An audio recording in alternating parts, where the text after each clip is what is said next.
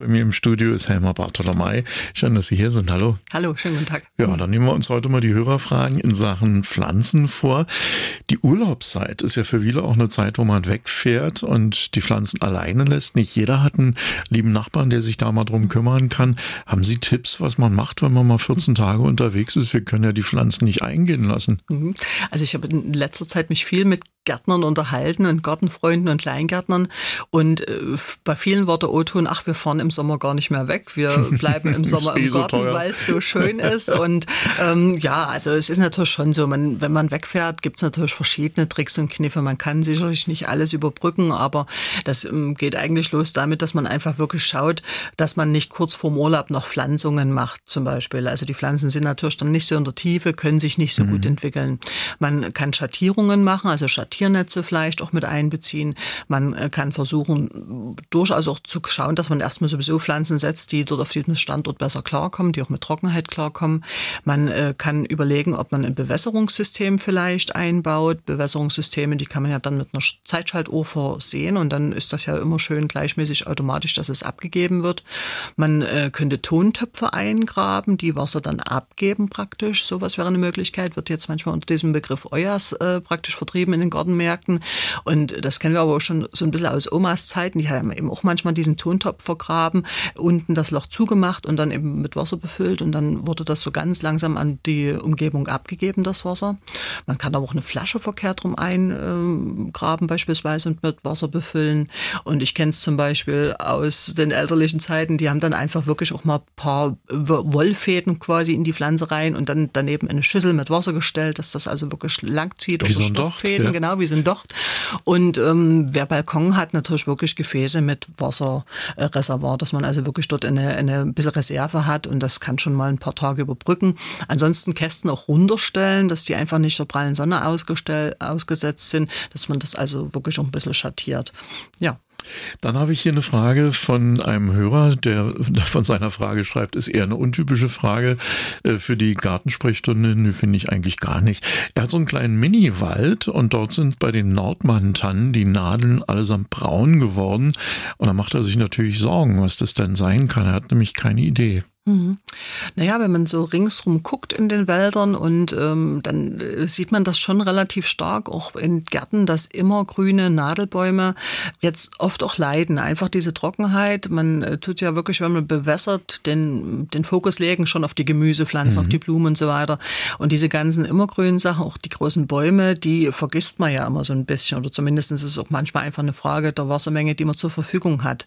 Und äh, da leiden viele der Immergrün. Das zieht sich jetzt schon über mehrere Jahre durch. Und da kann es manchmal einfach wirklich nur Trockenheit sein. Und man muss natürlich mal hinschauen, inwieweit vielleicht auch irgendwelche Burgenkäfer da sind. Das würde man ja an Bohrlöchern beispielsweise erkennen, bis hin eben auch zu Schädlingsbefall von Wollläusen oder ähnlichen Tierchen. Also das macht natürlich dann einen Schaden.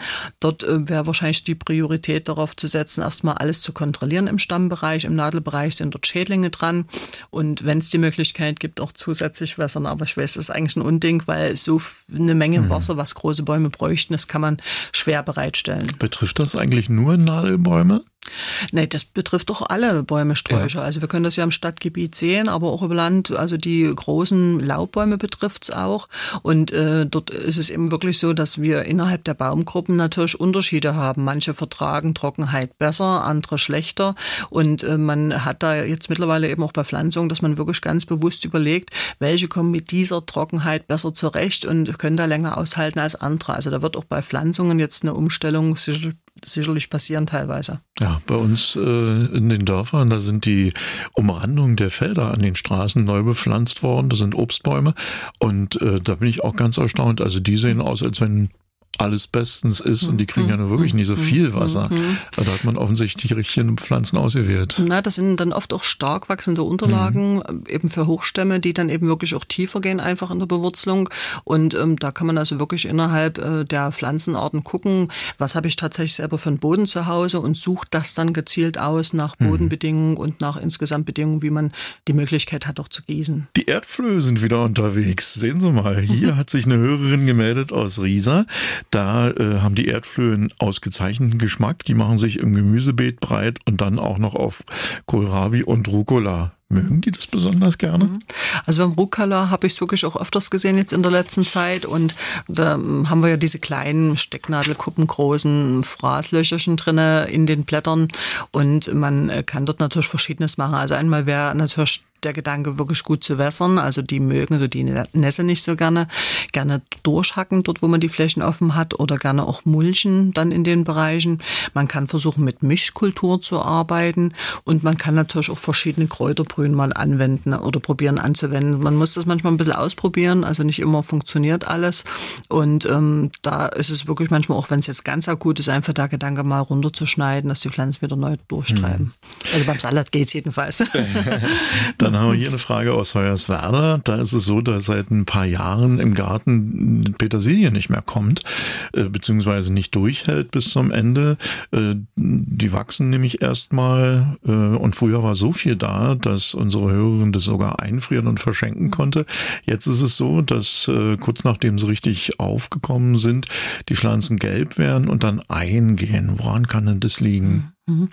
Naja, dort ähm, muss man auch vielleicht mal ein bisschen experimentieren vom Standort her. Also mhm. man merkt das schon teilweise, dass das im normalen Gartenbeet, äh, erzählen viele oder berichten viele, dass das bei einem normalen Gartenbeet manchmal nicht mehr so gut funktioniert. Und ähm, hier muss man einfach mal schauen, ob man eine gute äh, Humusversorgung machen kann, erstmal bei der Pflanzung. Man kann aber auch wirklich mal probieren im Hochbeet. Also bei vielen, wenn man sich so unterhält und schaut in den Garten, im Hochbeet funktioniert es gut, im Gewächshaus funktioniert es teilweise ganz gut oder in größeren Kübeln oder Kästen.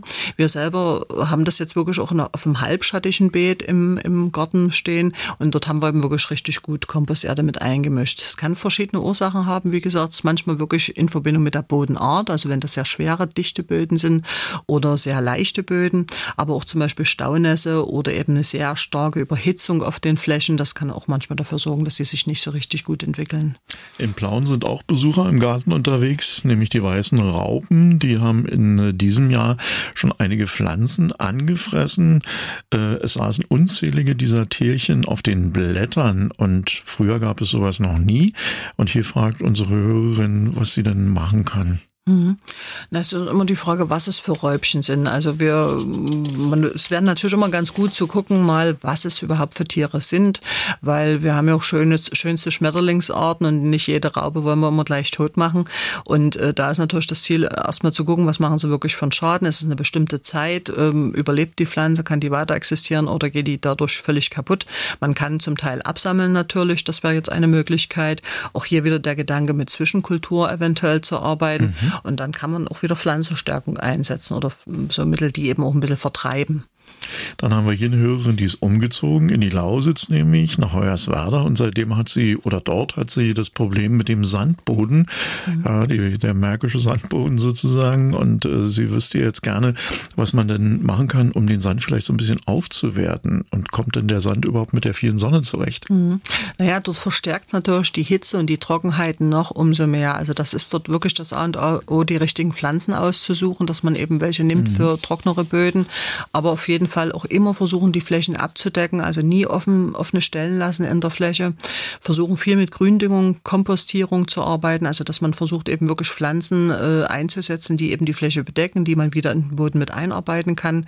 Humusversorgung ist ganz wichtig, also auch wirklich Mist vielleicht auch mal ein bisschen was mit reinholen, dass man einfach die, diese Sandschicht bindiger macht und das Wasserhaltevermögen, Nährstoffhaltevermögen sich verbessert und damit die Pflanzen auch besser dann dort existieren können.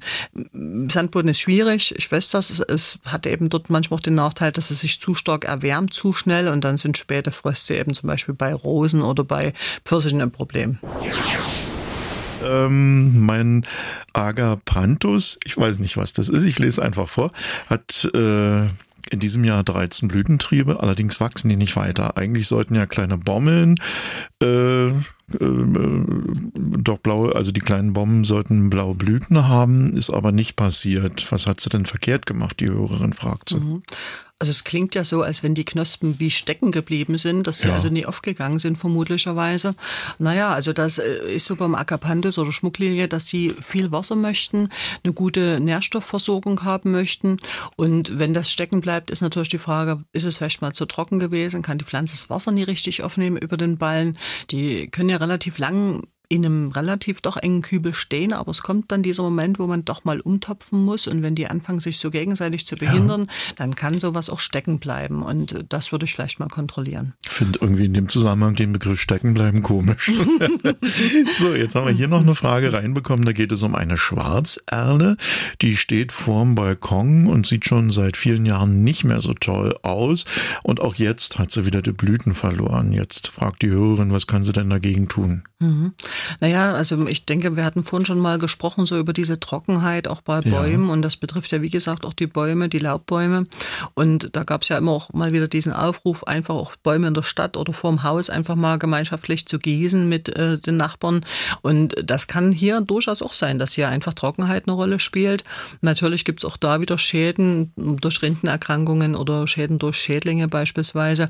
Da wäre für eine genaue Diagnose sicherlich erstmal sinnvoll, den Baum anzugucken, mhm. Aber so eine zusätzliche Bewässerung gefällt, glaube ich, im Moment allen Bäumen. Eine Frage aus Mügeln haben wir hier reinbekommen. Äh, da geht es um einen Brombeerstrauch. Im letzten Jahr hing der richtig brechend voll. Allerdings ist keine der Früchte reif geworden. Die blieben einfach dunkel bis zum Herbst, also dunkelrot. Äh, es kam aber die Reife nicht zustande. Hörerin macht sich hier natürlich Sorgen, dass wieder so sein könnte und fragt, was sie machen kann. Mhm.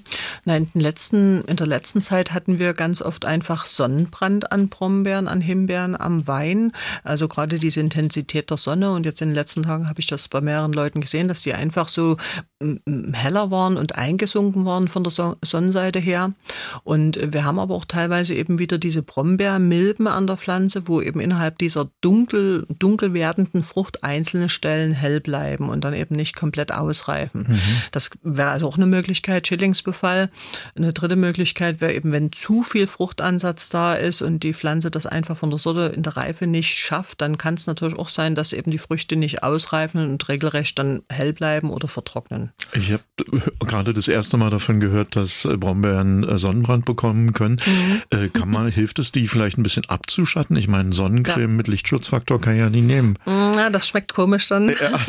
Also ich würde äh, ja tatsächlich einfach eine alte Gardine oder ja. Schattierfliese mit ähm, praktisch einbeziehen und äh, das ist schon hilfreich. Also ich habe es gestern im eigenen Garten gesehen, wir haben es verpasst und äh, da wird ein Teil der Früchte Krass. wahrscheinlich wegbleiben. Ja. Jetzt gehen wir mal zur nächsten Frage. Die kommt aus Breitenbrunn. Vor drei Jahren hat hier der Hörer eine Hibiskushecke angelegt, zwölf Meter lang, äh, die einzelnen Pflanzen im Abstand von 40 Zentimeter. Und vor zwei Jahren hat er noch einen Kirschlorbeer als Hecke dazu getan. Beide haben Probleme. Die Hibiskushecke, da ist es so, dass die Pflanzen so vor sich hin kümmern, haben sich noch gar nicht richtig entwickelt. Beim Lorbeer sieht es etwas besser aus. Die Pflanzen selbst entwickeln sich gut, haben aber braune Flecken bekommen und die Blätter fallen ab. Die Ursache, die kennt er nicht, deswegen hat er sich ja bei uns auch gemeldet, aber er hat noch einen kleinen Hinweis. Äh, der Standort befindet sich im Mittelgebirge auf einer Höhenmeterzahl von 640. Mhm, na, das ist schon eine ganz ordentliche Höhe. Also grundsätzlich muss man sagen, wir schieben jetzt heute diesmal alles aufs Wetter, aber man muss auch Gute sagen, also Idee. also diese, diese Hitze ist wirklich ähm, natürlich auch fürs Anwachsen, also für Anwachsgeschichten für die Pflanzen. Sie erinnern sich ans letzte Jahr, wie die Witterung war und wie es jetzt auch dieses Jahr sich schon wieder durchzieht. Und das kann natürlich schon mit einer Rolle spielen, dass die Pflanzen ja sich erstmal wirklich an den Standort gewöhnen müssen, erstmal wurzeln müssen in die Tiefe. Und äh, es ist natürlich immer so eine gute Bodenvorbereitung wichtig also bei dem ähm, Hibiskus sind ja eigentlich so meistens gut durchlässige Böden. Der Hibiskus gehört zu den Pflanzen, die relativ spät austreiben im Frühjahr. Und äh, dort muss man natürlich gucken, die sind schon ganz gut frosthart, aber bei richtig ganz rauen Lagen kann es schon manchmal Probleme geben. Mhm. Und äh, beim Lorbeer ist es so, es ist ja eine immergrüne Pflanze. Das heißt also, er braucht auch im Winter eventuell mal Wasser. Also wenn wenig Niederschlag da ist, wenig Regen, wenig Schnee, dann äh, haben die natürlich auch im Winter eigentlich das Bedürfnis, Wasser zu kriegen kriegen. Und wenn es mal frostfrei ist, macht es Sinn, dort eventuell auch mal eine zusätzliche Bewässerung zu machen. Also wir würden wahrscheinlich anfangen damit, die Bodenbedingungen mal zu überprüfen. Also allgemein, wie ist die Erde von der Struktur her? Gibt es eine Bodenabdeckung eventuell? Hat man dort gemulcht? Wie wird bewässert? Und dann natürlich auch die Frage der Düngung eventuell. Und wenn es jetzt zum Beispiel eben so ein steiniger Boden drunter ist, dann kann das eben einfach für die Pflanzen dahingehend schlecht sein, dass sie einfach den Boden nicht durchstoßen können. Und damit hat man eben auch ein kümmerliches Wachstum. Wir machen in 14 Tagen weiter. Die Fragen werden uns bis dahin auch nicht ausgehen und äh, das Wetter wird auch so sein, dass wir noch öfter mal über Wässerungen reden ich werden. Ich befürchte das. ja. Ich wünsche Ihnen äh, einen tollen Nachmittag und viel Spaß mit Ihren Pflanzen, denn ich weiß ja, Sie haben auch ganz viele, die Sie privat haben und äh, die natürlich auch viel Wasser brauchen. Dauerbeschäftigung gießen im Moment. Danke für heute. Gerne. Radio im Internet. Sie können aber auch das Original hören. MDR Sachsen.